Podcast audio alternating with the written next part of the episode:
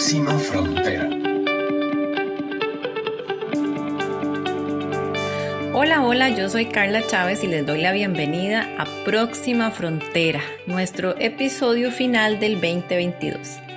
Llevamos tres años de hacer este podcast generando contenido acerca de sostenibilidad, economía circular, progreso social, alianzas, innovación. Y hemos traído a estos micrófonos ya decenas de personas que nos han inspirado y nos han enseñado para seguir empujando en la dirección en la que todos tenemos que hacerlo y cumplir las metas que nos da, por ejemplo, la Agenda 2030, que es una guía clara de los pasos que tenemos que seguir para levantar la ambición y lograr una sociedad más próspera, más resiliente, más equitativa, eh, donde todos podamos disfrutar por igual de los beneficios de nuestro progreso.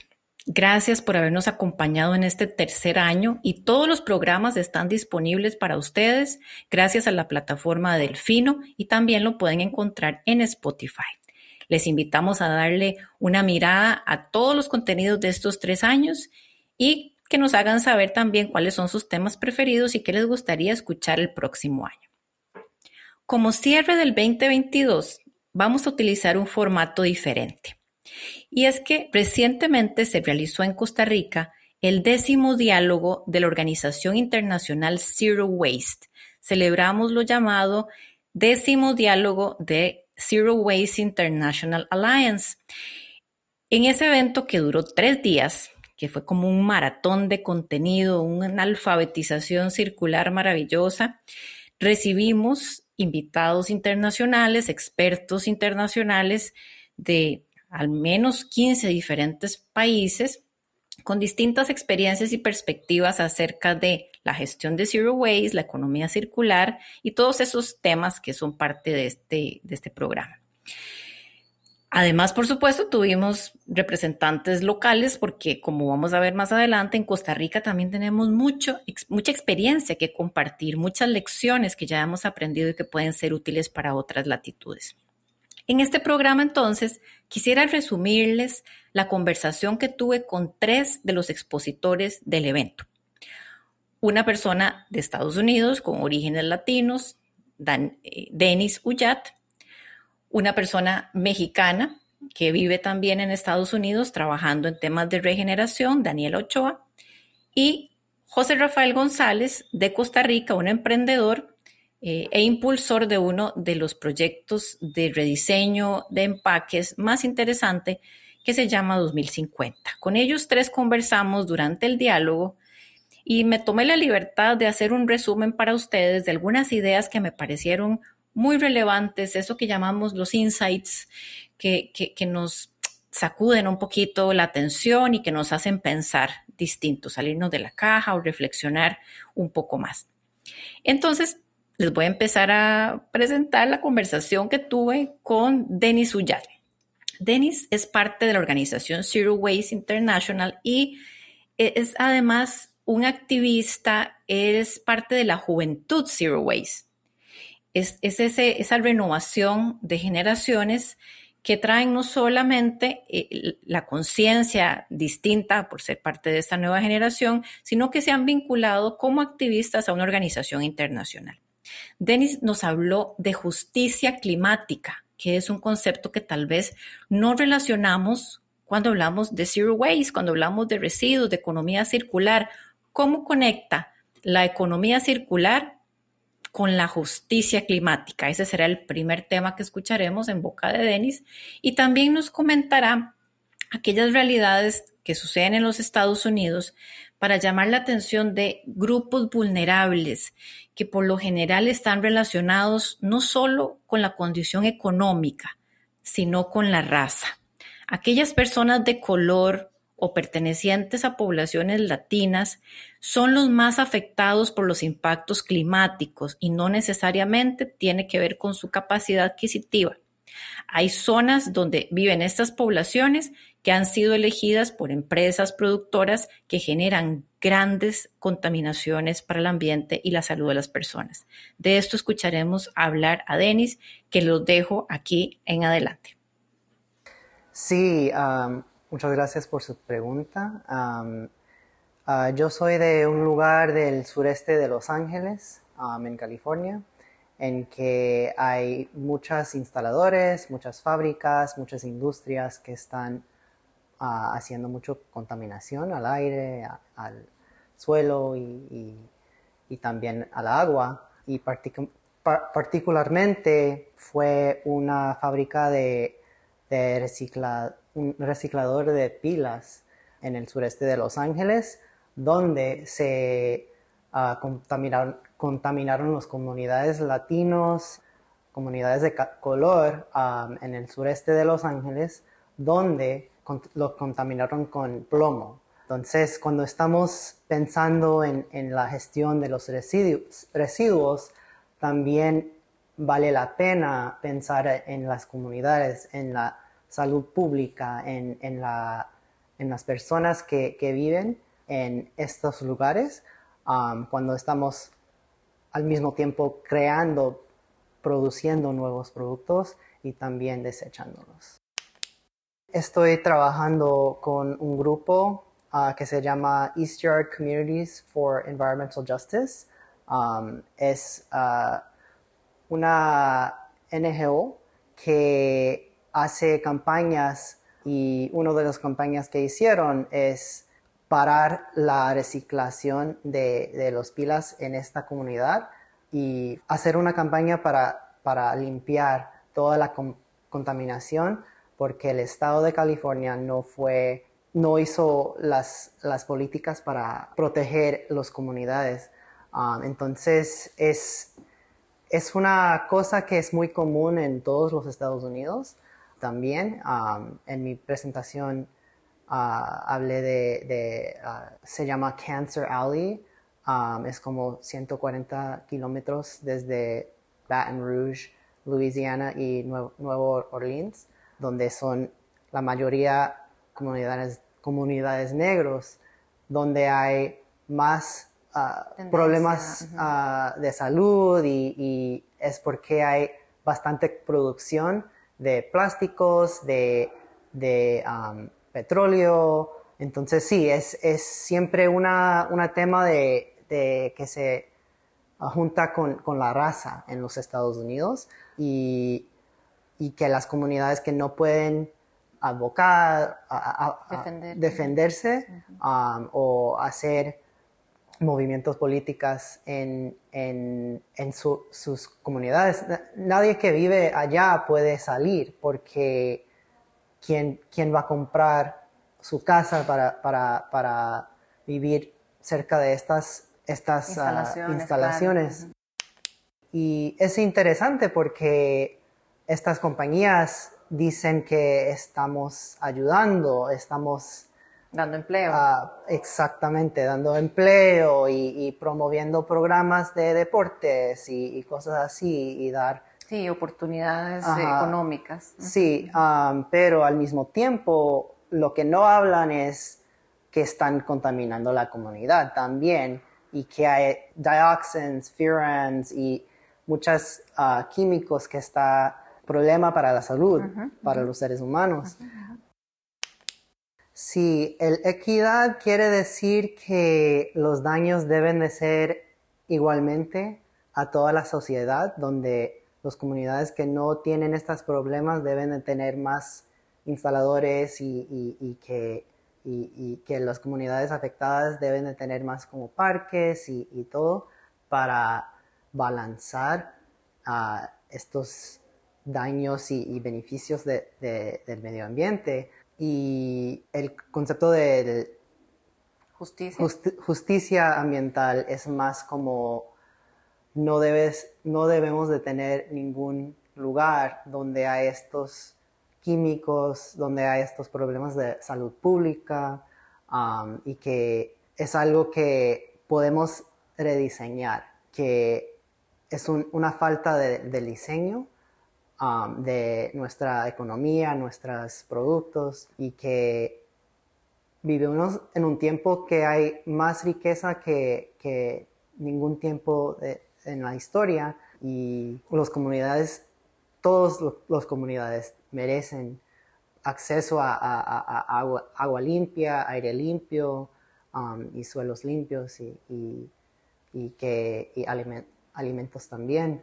Gracias a Denis por ser parte del décimo diálogo Zero Waste en Costa Rica y además por estar presente en Próxima Frontera. Ahora quisiera moverme a presentarles a Daniela Ochoa. Daniela es de origen mexicano, vive en los Estados Unidos y es consultora y nos plantea dos o tres ideas sumamente interesantes. Primero, vamos a hablar del RE. Ya sabemos los que estamos en el mundo de la economía circular que hay muchos RE que están repensar, rechazar, reducir, reutilizar, reparar, remanufacturar, reciclar, que es el re más famoso posiblemente en tema de gestión de residuos. Pero Daniela nos conecta además con otros re, que es la regeneración, que es cómo vamos mucho más allá para regenerar no solo los ecosistemas, sino también nuestras mismas relaciones y finalmente nos invita a reconectar. Daniela también nos plantea que recordemos, y ahí hay otro re, el regalo de cómo la tecnología puede ser nuestra aliada, cómo si tomamos conciencia de para qué está la tecnología a nuestro servicio, podemos realmente hacer un mejor uso de los recursos. Así es que gracias a Dani también por sus ideas y les comparto acá a Daniel Ochoa. Es parte de Zero Waste. Em, yo creo que es como la, la siguiente frontera.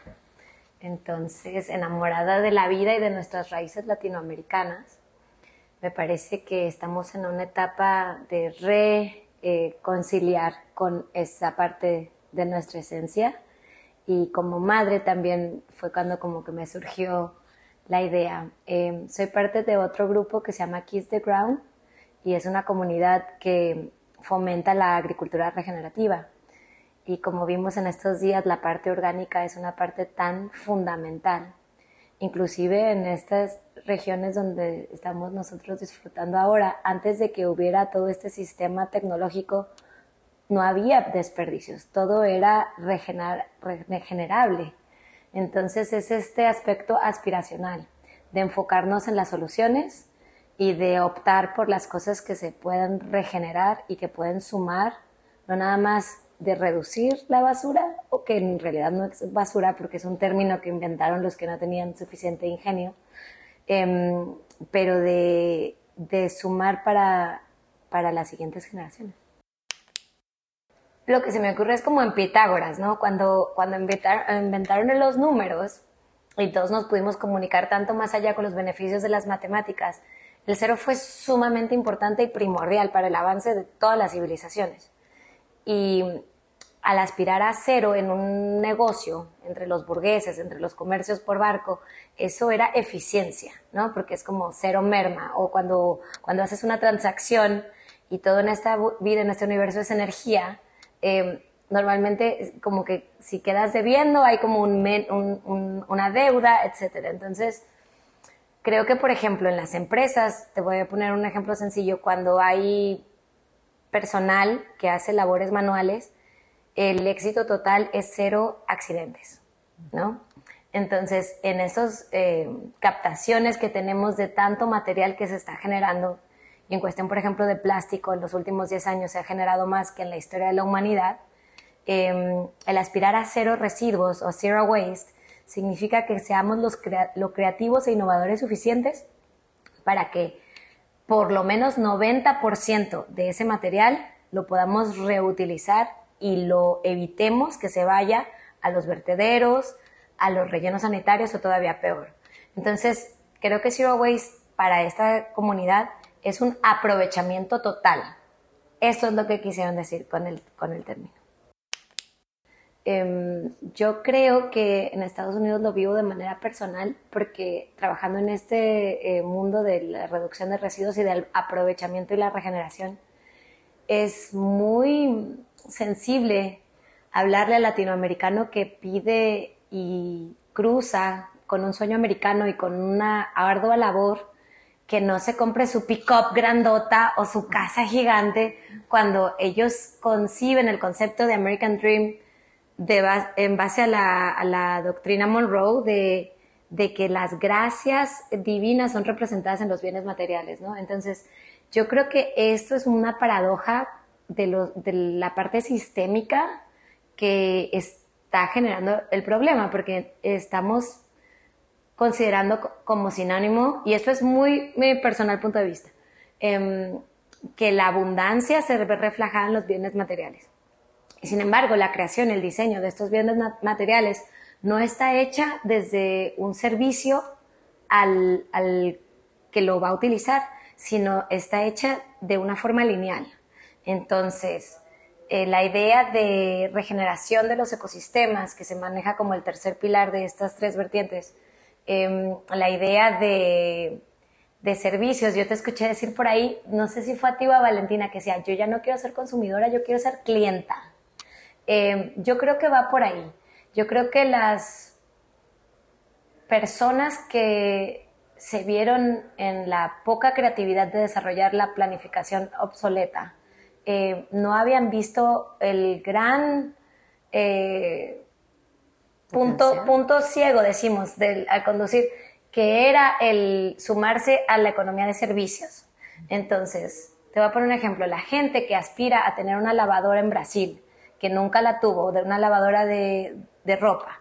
Eh, primero que nada, tenemos que cuidar el planeta lo suficiente para que tengan agua, ¿no? Segundo, que tengan la infraestructura. Pero ya que tienen la posibilidad de comprarla, ¿qué tanto mejor no es que, por ejemplo, las compañías que manufacturan este tipo de, máquinas las manufacturaran de manera tal que todos los elementos que pertenecen a conformar este este aparato que le da mayor calidad de vida a esa familia, mayor tiempo a la mamá con sus hijos, etcétera, eh, que le permita em, al final de la vida útil de, ese, de, ese, de esa lavadora regresarla al productor y que el productor tenga un sistema organizado lo suficientemente para que todos los elementos de esa lavadora sean metal que fue extraído por minas y con sabes, hay toda una cuestión de derechos humanos ahí sea rescatable y sea transformable en, una nueva tecnología o que se pueda aprovechar para que se reutilice. Porque al final de cuentas, aunque estamos en un planeta mucho más abundante de lo que podemos concebir, es verdad que eso eh, la materia no se crea ni se destruye. Y esa materia tendría que ser reutilizada para no afectar la energía que podría haber, ser eh, enfocada en algo de más amor, de más tiempo, en, en otro sentido. Para sacar que yo no creo que es sacar a la gente de la pobreza. Eso ya te habla de un imperialismo de qué está bien y qué está mal, ¿no? Em, yo creo que tenemos que reconectar y reconectar con lo que realmente es importante. Las señoras que por primera vez tuvieron su lavadora en los años 50, eh, pasaban en general, y claro, no se puede generalizar, pero digamos que fue creada con el objetivo de darle una mayor calidad de vida tanto a la señora como a esa familia y a unir ese núcleo de la sociedad. No fue creada para separarnos, ni, ¿sabes? Entonces la tecnología como herramienta y no como arma es algo clave en la visión global, como decías, de sacar o, de, progreso de América Latina. ¿A qué consideramos realmente progreso? Y cómo podemos tomar los beneficios que la tecnología nos, nos da sin comprometer nuestra esencia, nuestra alma, los que amamos, la forma en la que como latinoamericanos tenemos eh, una tenemos un conocimiento del valor emocional y del valor del amor y de la familia que a veces nos vamos por el espejito de la tecnología y no sabemos o no tomamos en cuenta qué es lo que vamos a aportar al mundo. Entonces, eso es lo que me llevo también de estos tres días, que es tan importante que esta comunidad internacional, que en realidad están luchando por tener un mundo más eficiente y más amoroso igual que nosotros, desde los procesos tan tecnocráticos y tan elaborados, eh, vuelven a apreciar la raíz de cuál es el fundamento de todos estos eh, elementos de diseño, de, es reconectar. Entonces, dos cosas me llevo. Una, la contribución de cada uno de los paneles no sé si fue tu, tu observación, pero siempre terminamos en colaborar, en sinergias, en alianzas, que es lo que han logrado Anne-Marie y Elena Mateo con Zero Waste Costa Rica y lo que seguirán logrando.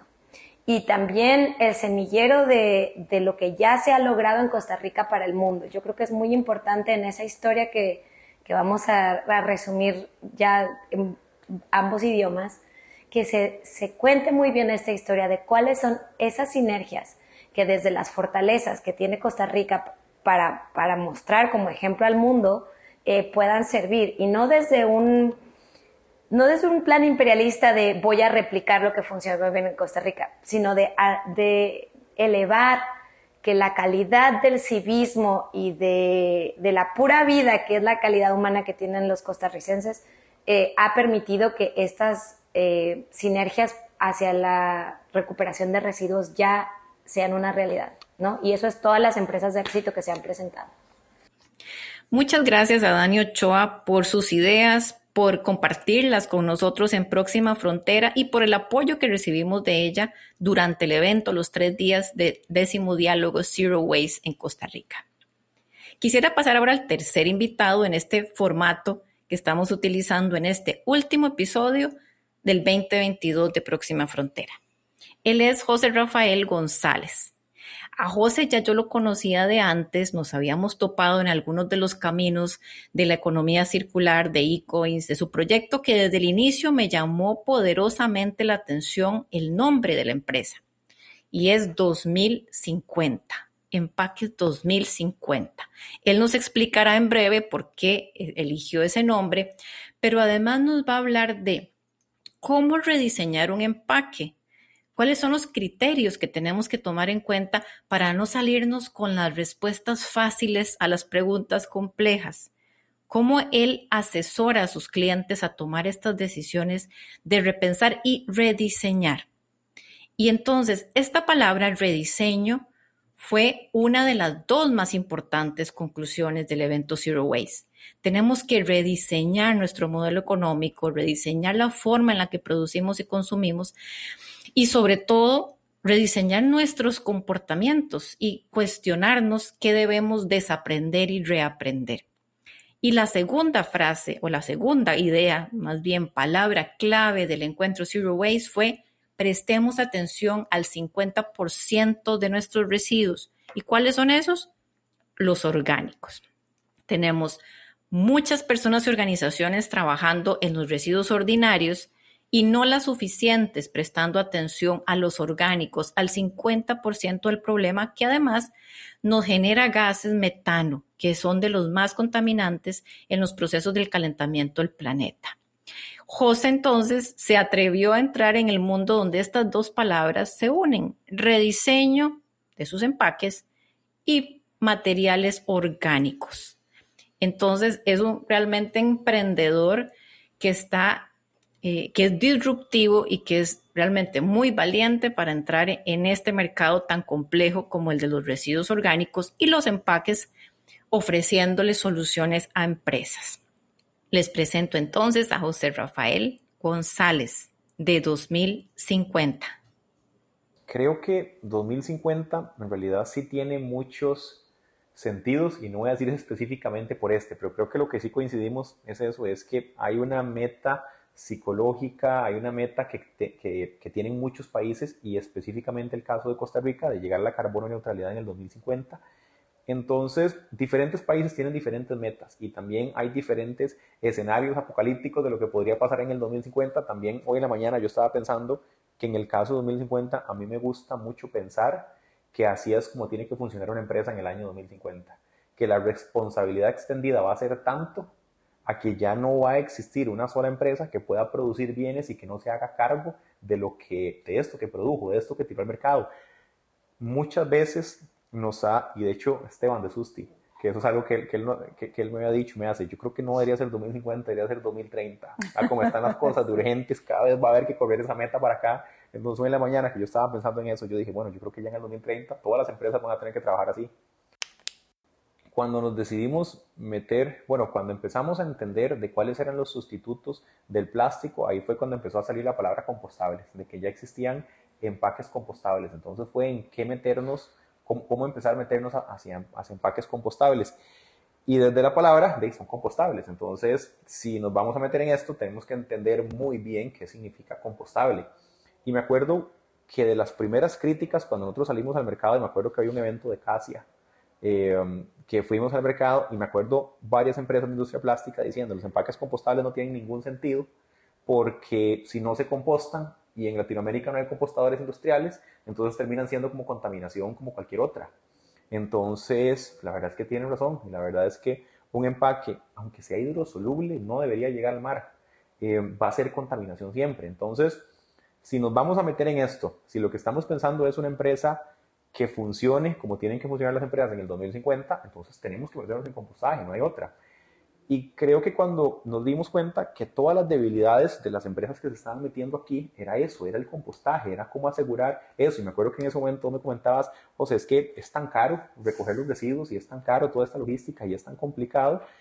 Entonces lo que empezamos fue a diseñar nuestro modelo de negocio alrededor de esa debilidad y convertir en esa debilidad que nos llevara dos, tres, cuatro años entendiendo el compostaje, aunque fuese empezando con un compostador muy pequeñito pero convirtiendo esa debilidad que tenía el modelo de negocio regular o los empaques compostables dentro de una cadena lineal y cómo podíamos armar nuestro modelo sobre esa debilidad. Generalmente, y la, la pregunta número uno es preguntarle al cliente cuáles son sus objetivos de sostenibilidad o qué es lo que usted anda buscando con su empaque. Usted anda buscando que su empresa sea zero waste y que no use empaque del todo, entonces mejor pensemos en que hay que diseñar algún tipo de estrategia de reutilización o algún tipo de estrategia de alquiler o algo diferente. Usted anda buscando ser una empresa que produce cero basura, anda buscando una empresa que, sea, que anda buscando más bien carbono neutralidad. Em, entonces tal vez esto es como, como lo que más me interesa al inicio, porque en empaques compostables generalmente también las empresas andan buscando, ahora está muy de moda la carbono neutralidad y toda la lógica, pero muchas veces a la hora de pasarse a un empaque compostable o por ejemplo pasar el papel, puede ir en contra de esa carbono neutralidad. Entonces, desde la junta directiva de qué quiere la empresa a nivel de sostenibilidad, ahí tenemos que empezar nosotros. Porque para algo tan simple como una bolsa para supermercado, em, como la bolsa, la regular grocery bag, de nada más meter las compras, podemos tener una reutilizable, podemos tener una reciclable, podemos tener una compostable, podemos no tener, podemos reutilizar las cajas. Entonces hay que empezar ahí, o sea, desde básico, a ver qué son los materiales que queremos utilizar o si queremos utilizar materiales o no. Después ya nos vamos metiendo un poquitito más específico y entonces nos metemos a las necesidades técnicas del producto. Entonces pensemos un café. Si yo tengo café y quiero un café para exportación, entonces necesito que tenga una vida útil de al menos unos seis meses qué materiales compostables existen que puedan ser estables seis meses y que le den al café todas esas cualidades técnicas. Entonces ahí ya empiezan los retos un poco más técnicos. Entonces va a decir, bueno, necesitamos un empaque que sea de alta barrera. Si es un empaque de alta barrera, es un empaque que no puede entrar la humedad y entonces su velocidad de degradación va a ser más baja. Entonces esto nos genera un problema técnico adicional que es en la gestión o en el compostaje de este producto. Entonces ya sabemos que este va a tener que ser un producto que posiblemente va a venir asociado a compostaje industrial. Entonces hay que ir pensando con el cliente cuál va a ser la estrategia que ellos van a seguir para asegurar al consumidor final la educación o la gestión correcta de ese material.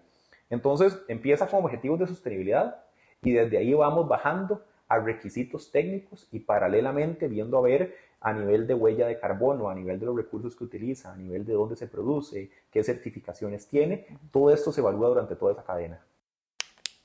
También el hecho, si el consumidor ya está entendiendo que las botellas se reciclan, que vengamos a hacerle un cambio de chip en este momento, a decirle que las botellas ahora hay que compostarlas, puede que, nos, que estemos destrozando la olla de leche. puede que, que, que, más bien sea hacerle un cambio al consumidor, que es el peor momento para hacerlo. Entonces, por eso es que también buscamos las aplicaciones en donde hay tasas muy bajas de reciclaje y aquí vamos a la idea en donde em, son las aplicaciones en donde el empaque puede ser un vehículo ideal, el empaque compostable, para que todos estos residuos orgánicos se vayan al compostaje. Un empaque que cumpla tres condiciones. Uno, que a nivel técnico y de vida útil y de presentación esté igualando al plástico o esté superando expectativas. Si está superando expectativas, ese obviamente va a ser el caso ideal porque entonces ya no se convierte en un tema de precio, ya se convierte en un tema de valor agregado. Entonces ahí es cuando las bolsas que tenemos para ensaladas que suben la vida útil, por eso es que al, que al cliente, a la empresa, no le está importando que cuestan el doble, si me está metiendo dos, tres días más de vida útil en un producto súper perecedero. Entonces, ese es uno. Dos, necesitamos que nuestro empaque utilice la menor cantidad de energía y de recursos posible. Entonces, desde tomar la decisión de que si queremos que venga de una fuente fósil, aunque sea compostable, o queremos que venga de una fuente biobasada, que venga a raíz del papel, ¿qué implicaciones tiene eso a nivel de huella de carbono, a nivel de utilización de recursos? Y tres, que podamos integrarlo fácil dentro de una economía circular local. En el caso de los empaques compostables, ¿qué nos sucedió? Que no había manera de integrarlo dentro de una economía pues, de compostaje en Costa Rica. Entonces decidimos que ese fuera nuestro modelo de negocio. Pero esas son como las tres que andamos buscando de cómo el empaque le va a ir generando mucho valor. Denis Ullat, Daniela Ochoa y José González. Tres de las voces que participaron en el encuentro Zero Waste International Alliance que se realizó en Costa Rica, en el Eurocenter en diciembre, gracias al capítulo local de Zero Waste, representado en Costa Rica por Elena Mateo y Anne-Marie Sauter, dos maravillosas aliadas en este camino de la sostenibilidad y la economía circular. Gracias a ellas por hacernos parte de este evento tan maravilloso. Gracias a ustedes que nos han escuchado durante el 2022, nuestro tercer año de generar contenido, el tercer año de Próxima Frontera. Por favor, escríbanos y déjenos saber qué le interesa, qué le gusta, qué invitado le inspiró, qué idea le resonó. Sigamos agregando experiencia juntos, aprendiendo juntos y juntas y construyendo la sociedad que todos merecemos. Les deseamos un lindo cierre de año junto con sus familias y sus seres queridos y nos escuchamos muy pronto en el 2023. Chao.